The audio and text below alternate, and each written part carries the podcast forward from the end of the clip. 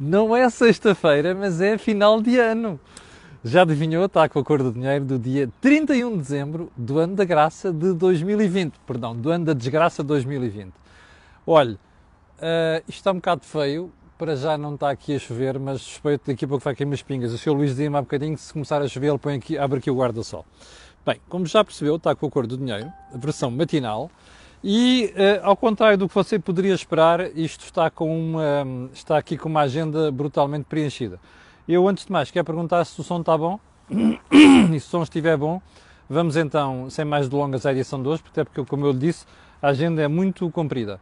Um, já agora, eh, já agora nada, eu falarei depois sobre isso. Bem, quero recordar às pessoas que o canal tem uma parceria com a Prozis, está aqui, não é? E que um, se você precisar de comprar alguma coisa, lá já sabe, no final, quando for ao checkout, escreve Camilo no cupom promocional e tem logo a partir um desconto de 10% daquilo que comprar. Um, aproveito para dizer que é esta parceria que eu fiz com a Prozis não é por acaso. Eu um dia prometi fazer um vídeo sobre isso e ainda de fazer. E vou dizer porquê. Se eu não acreditasse, quando eu não acredito nas coisas, não, não as divulgo. Portanto, se eu fiz uma parceria com a Prozis, eu estudei bem os produtos e a maneira de trabalhar da empresa e, portanto, só falo nisto porque acredito mesmo, não faço fretes, já? Ou não faço fretes.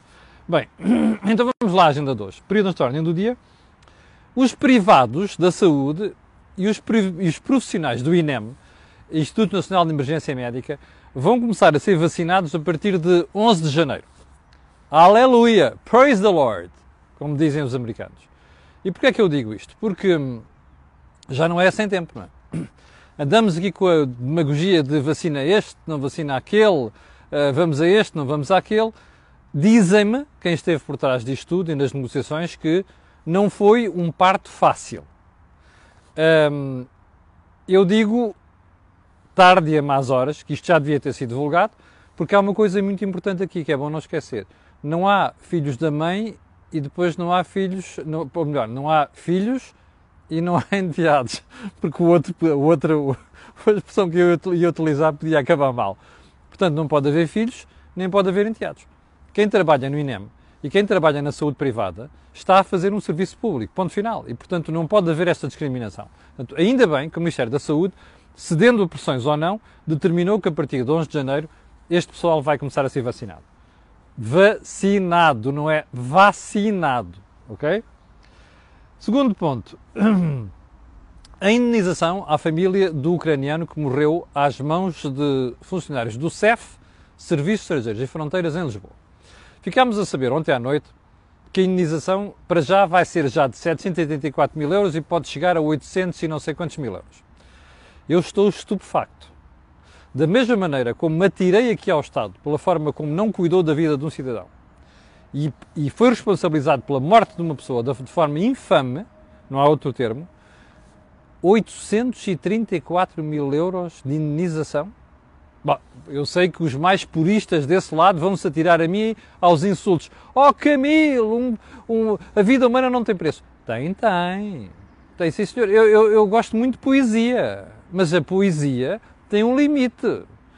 E o limite é, vamos lá fazer um exercício. Quando há casos de perda de vida por responsabilidade de outrem e os problemas acabam nos tribunais, qual é o valor de indenização que os tribunais normalmente atribuem? Bom, eu já não me lembro disto. A última vez que estudei o assunto hum, variava um bocadinho, mas nunca ia além de algumas centenas de milhares de euros, quer dizer, nos melhor, melhor dos casos. Uh, e não era nada disto, muito abaixo. Bom, porque é que neste caso se foi atribuir uma imunização que fura o teto de qualquer valor fixado por tribunais em Portugal, nomeadamente fazer a média. Eu sei que é muito duro dizer isto, mas repara uma coisa, porquê é que se fugiu tanto a isto? Eu suspeito que sei a resposta. Fizeram borrada da grossa, não é? Morreu uma pessoa, o Estado saiu mal disto tudo, publicidade vergonhosa em Portugal e lá fora e, portanto, agora estão com problema de consciência e correram a atribuir imunização que me parece totalmente fora dos parâmetros. Eu acho que vale a pena pensar nisto por uma razão muito simples.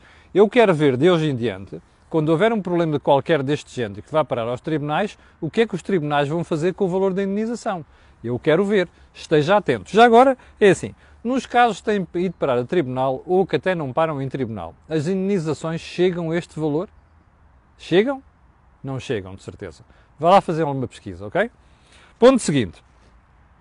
O relançamento do jornal Diário de Notícias. Bem, como jornalista, a mim incomoda-me desaparecimento de jornais e de publicações. E, portanto, quando o Marco Galinha, que ainda por mais faz o favor de ser meu amigo e é espectador aqui de, de Cor do Dinheiro, me disse que ia comprar a Global Notícias e que ia relançar o Diário Notícias, eu, como jornalista, só fiquei feliz com isso. Assim como fico feliz por saber que a diretora do Diário Notícias, a primeira mulher em 156 anos, trabalhou comigo. Trabalhou comigo na rádio comercial e fui eu que peguei nela, convidei-a para ir trabalhar para a Exame, quando eu passei a dirigir as revistas de economia e negócios do Grupo Abril. A saber, Exame, Turbo, Exame Digest, Exame Informática, e por, Autoguia e por aí adiante. Além da própria Exame. Portanto, a Rosália Amorim foi trabalhar comigo para a exame. Eu conheço muito bem a Rosália, gosto muito da Rosália e, portanto, aqui não é considerações pessoais, ok? Porquê é que eu trago isto hoje? Porque quando nós estudamos marketing e quando nós, na nossa vida profissional, uma das coisas que nós aprendemos desde o início é que quando queremos impor um serviço no mercado ou um produto, temos que ter uma unique selling proposition. O que é que isto quer dizer? Eu tenho que me diferenciar dos outros. Se eu quero afirmar, eu tenho que dar às pessoas, aos consumidores, algo que os outros não dão. Ora bem, esta é a segunda capa do Diário Notícias. Foi a edição de ontem. Portugueses dão nota positiva ao governo na gestão da pandemia e nas medidas de contenção. Eu fico preocupado com isto. Não é por elogio ao governo, não é a questão não é essa, toda a gente sabe que a sondagem diz isto, a questão não é essa. É que isto já foi dito por outras publicações. Ou seja, Aqui não há Unique Selling Proposition. Ah, você dirá também, é uma edição. Muito bem. No dia anterior, entrevista à inefável Elisa Ferreira, onde o que ela tem para dizer é grande desafio da presidência portuguesa é aplicar a bazuca. Não, não é, senhora comissária. E isto é que me choca. Percebe? A Elisa Ferreira está a fazer mais um frete ao governo. O objetivo da presidência portuguesa é aprofundar a União Europeia, relançar a União Europeia, mas, sobretudo, pensar em reformas que daqui a cinco anos coloquem a União Europeia como um espaço competitivo, super competitivo no globo. Não é fazer gestão de bazucas, isso é curto prazo, isso é poucochinho. Ora bem, a sensação que dá, e isto é que me preocupa, é que assim não vão lá. E, portanto, a malta que trabalha no artista pode ficar, como dizem os brasileiros, putos da vida comigo. Ok? Quem manda no Diário Notícias pode ficar chateado comigo. Eu estou a fazer isto como crítico, como jornalista, porque não quero que o Diário Notícias, que é uma instituição, uma instituição fundamental no jornalismo português e, sobretudo, na história portuguesa recente, uh, um dia chegue à conclusão que afinal não tem um unique selling proposition em relação, em relação aos outros e depois no futuro possa acontecer alguma coisa chata. Portanto, aqui fica feita a crítica, que é uma crítica construtiva, Marco, ok? Rosália Amorim, é uma crítica, crítica construtiva. E é assim, se não forem os amigos a dizer-nos as coisas, quem é que vai ser? E os amigos servem para isto. Bem, ponto seguinte. Mais um estado de emergência que vem a caminho? Parece que sim. Pergunta: isto tem fim ou não? Esta história dos estados de emergência. Segunda pergunta. Não é pergunta, é afirmação. Alá Camilo Lourenço. O governo está borrado de medo. Um dia destes conto-lhe uma história de uma festa popular lá em cima, onde a expressão borrado foi, apareceu à toa. Paulo Portela, esta é para ti, piada para Paulo Portela, o empresário que eu entrevistei aqui há dias da Vialcil. Bem, um, o governo está borrado de medo porquê? Porque já percebeu que a história do relaxamento das regras no Natal vai correr mal. E, portanto, já está a antecipar um problema. Aliás, João António Costa, ontem, ao, ao visitar um hospital e a fazer aquela figura de ah, gostou muito os 14 dias de confinamento, não sei o quê, ou isolamento profilático, como é que ele se chama, um, o António Costa já dizia: não, não, este sucesso de casos agora não tem nada a ver ainda com o Natal. Pois não, exatamente, não tem. E o drama é esse: é que o governo está mesmo borrado de medo. A pergunta fica no ar: quando é que vai acabar esta marmelada? Ponto seguinte: as receitas de turismo caíram para valores de 2011. Ah, como eu suspeito que estes valores ainda são muito simpáticos, eu acho que vamos deixar isto para outro, para outro dia, ok? Então vamos lá. Ponto número 1, um, agenda 2. Vamos andar à história das mentiras, ok? Mentira. Eu hoje estava à espera de fazer uma edição um bocado mais simpática, fofita e tal, até porque, enfim, as pessoas já estão em, em modo de uh, relaxe, porque vem aqui a noite do final do ano, não é? Mas não consigo. E não consigo porque eu ontem fiquei estupefacto. Então, você lembra-se que o governo fez um concurso para determinar quem é que vai ser o representante de Portugal como procurador europeu. Ora, a instituição europeia nesta matéria tem como principal preocupação combater a corrupção e esse tipo de crimes. E houve uma senhora que ficou qualificada em primeiro lugar. O governo ignorou a posição desta senhora e pegou no, no segundo classificado e indicou à, Europa. Isto é inacreditável. Então para que é que se fez um concurso? Então vai-se handpicking, vai aqui, olha, vai chamar aquele gajo ou aquela tipa, porque epá, é preciso a gente ter alguma mão no que é que estes gajos andam a fazer lá fora. Mão do governo. É melhor fazer assim. É mais, é, menos, é mais descarado, mas é mais honesto. Bom, isto na altura, como você se recorda, foi objeto de análise aqui na Cor do Dinheiro. O que eu nunca pensei é que o governo, ao mandar o currículo deste senhor para fora e a propositura desta candidatura lá para fora, tivesse mentido. Ouviu bem? Mentiu! A expressão não é enganou-se, uh, ficou incompleto. Não! Mentiu! Percebe? Com seis letras, mentiu e com ponto de exclamação. Só um pormenor. Tutela deste Ministério, Francisca Van Dunen, a menina que se gaba de falar todos os dias de corrupção.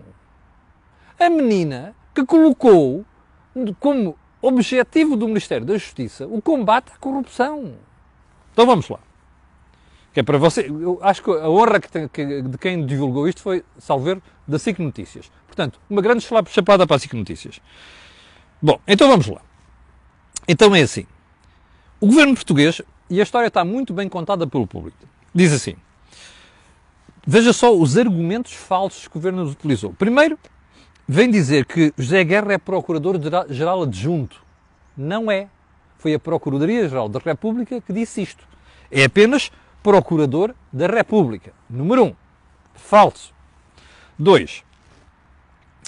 Um, diz que José Guerra liderou a investigação ao caso UGT, o mais, entre aspas, o mais complexo processo criminal ocorrido em território português, respeitante a ilícitos criminais referentes à utilização de verbas de Fundo Social Europeu envolvendo 36 arguidos. Fechar aspas. Para aqueles mais velhos que se lembram disto, foi uma vergonha na altura. A UGT, a Central Sindical, envolvida em escândalos sobre má utilização de dinheiros públicos do Fundo Social Europeu. Não foi. Isto é falso. Ouviu bem? É falso. Objetivamente falso.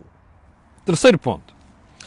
O documento que o Governo enviou para a Europa diz assim: José Guerra dirigiu a nona secção do Departamento de Investigação e Ação Penal de Lisboa. Agora abrir aspas. O maior departamento financeiro nacional, perdão, o maior departamento nacional no âmbito da criminalidade económica e financeira. A RTP, a Procuradoria-Geral da República, mandou dizer o seguinte: informa-se que o DCIAP, Departamento Central de Investigação uh, e Ação Penal, é a maior estrutura do Ministério Público a nível da investigação do crime económico de âmbito nacional. Sendo que a nível regional, a nona secção do Diabo de Lisboa é a secção de maior volume de serviço dos diabos regionais. É pá, desculpe, eu estou-me a rir, mas é preciso uma desfaçatez inacreditável para se fazer uma coisa destas. Pá, desculpe lá, ó oh, senhora Ministra, a senhora não tem vergonha? Sim, Ministra da Justiça, a senhora não tem vergonha? O Primeiro-Ministro não tem vergonha? Então, manda-se para a Europa o currículo falsificado de um candidato. Mas nós estamos. A... Só um pormenor. Portugal é um dos únicos três Estados da União Europeia que não nomeou a primeira pessoa classificada no concurso. Vá lá ver os outros. Está a ver com quem a gente se compara? Com os piores. Percebe? Bom. O que é interessante nisto é que quando vão ouvir o procurador José Guerra, ele diz: Não fui eu. Só! Oh, doutor José Guerra, isto é muito pouquinho. Eu estou-me a rir, mas isto é grave. O que o senhor devia ter feito era tirar, retirar a sua candidatura, percebeu? Eu, se tivesse estado envolvido numa polémica, epá, eu sou o segundo, vou para primeiro e depois ainda falsificam o currículo, mandam para Bruxelas, não é para Bruxelas, mandam para a Europa um currículo falsificado, eu juro-lhe, ter-me admitido no momento. Ou então, ou melhor, teria retirado a minha candidatura no momento. Eu já não estou disponível para estas farsas. Isto é o mínimo que devia ser feito. E agora vem a pergunta seguinte: epá, ninguém faz nada. A Ministra da Justiça ainda está no lugar. Ah, vão dizer, ah, não foi ela, foi um funcionário exato qualquer. Eu não quero saber. A responsabilidade funcional é da Senhora Ministra da Justiça. Como responsabilidade funcional é do Sr. Doutor Eduardo Cabrita na questão do, do ucraniano morto. Esta gente já não devia estar no governo.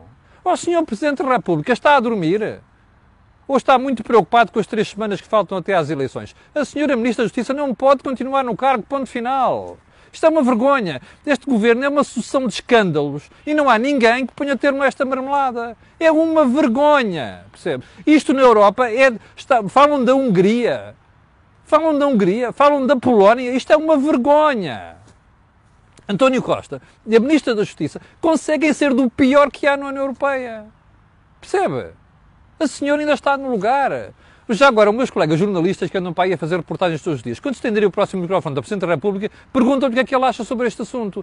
Vai, vai responder, como respondeu, quer ver ao João Adelino Faria na RTP, na entrevista, que dizia assim, e o que é que o senhor acha desta história entre o PSP e a NER?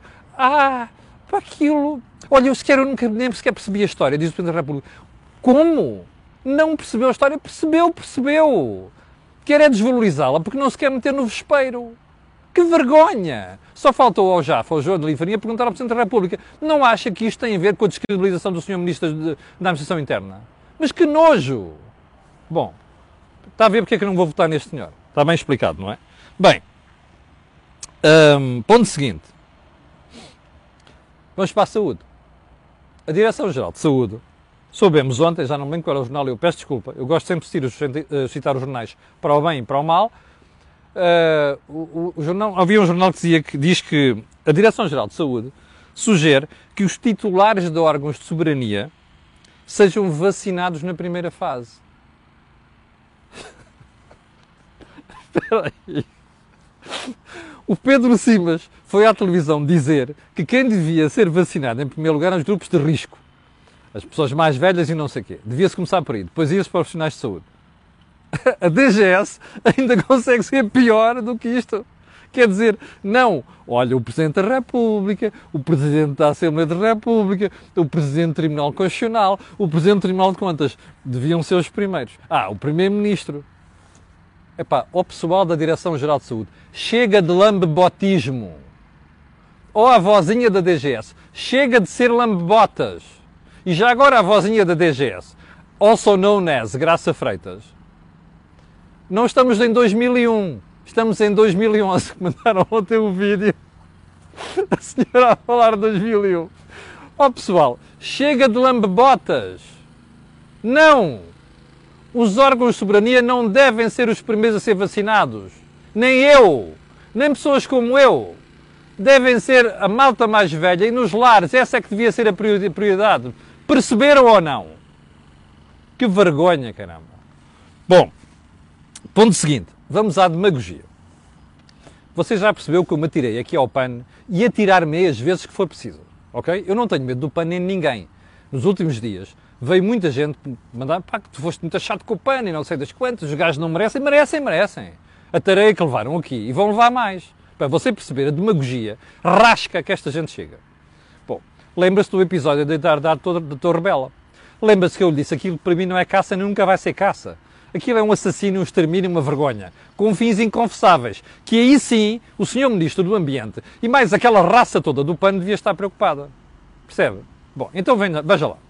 O senhor Ministro da Justiça, da, da Administração, da, perdão, do, do Ambiente, saiu-se com uma tirada magnífica.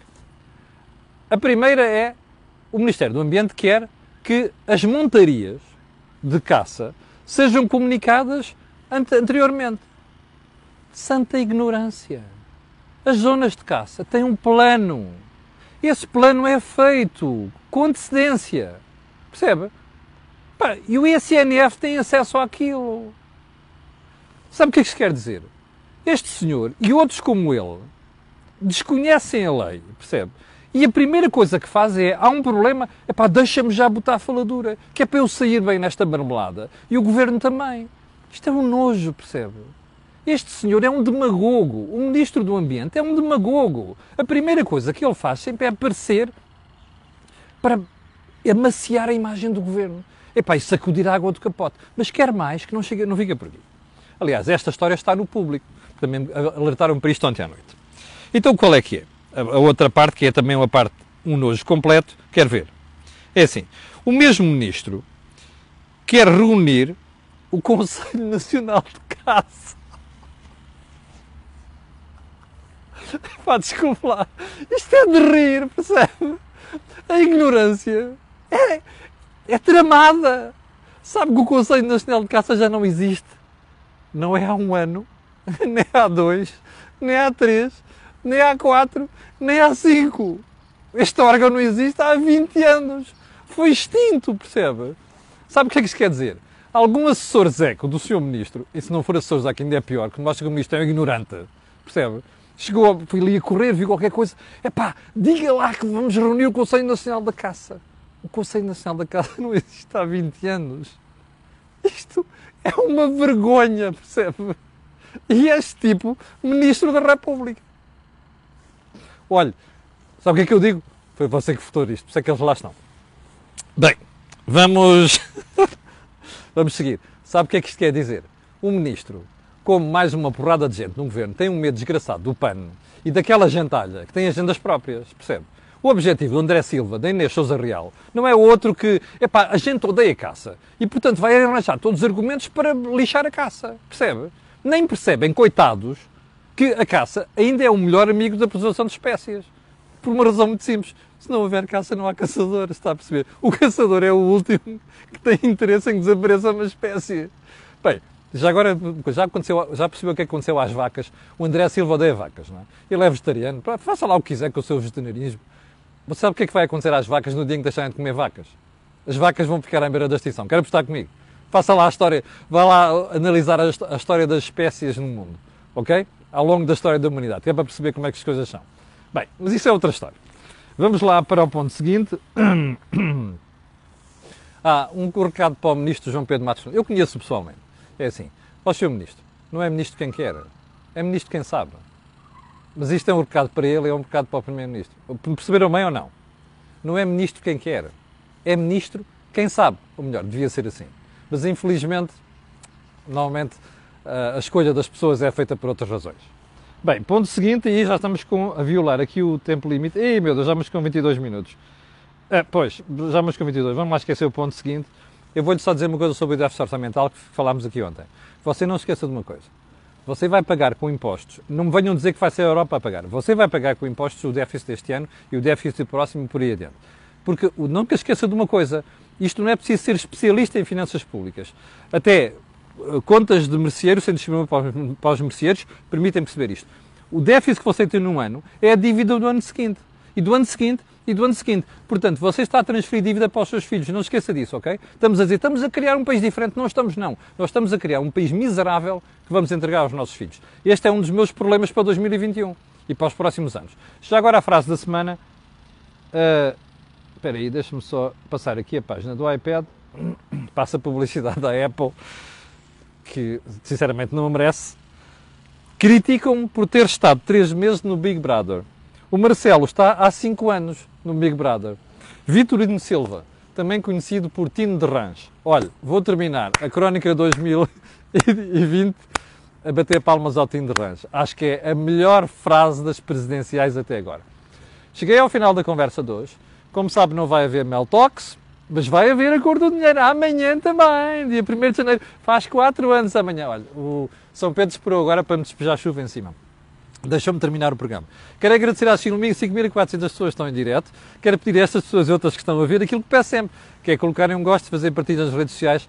Atenção, juizinho hoje à noite, saia bem. Amanhã de manhã, se estiver acordadinho e sem ressaca, ou mesmo com ressaca, dê um saltinho aqui à cordinha que eu estarei aqui para lhe falar sobre 2021 e os próximos anos. Obrigado.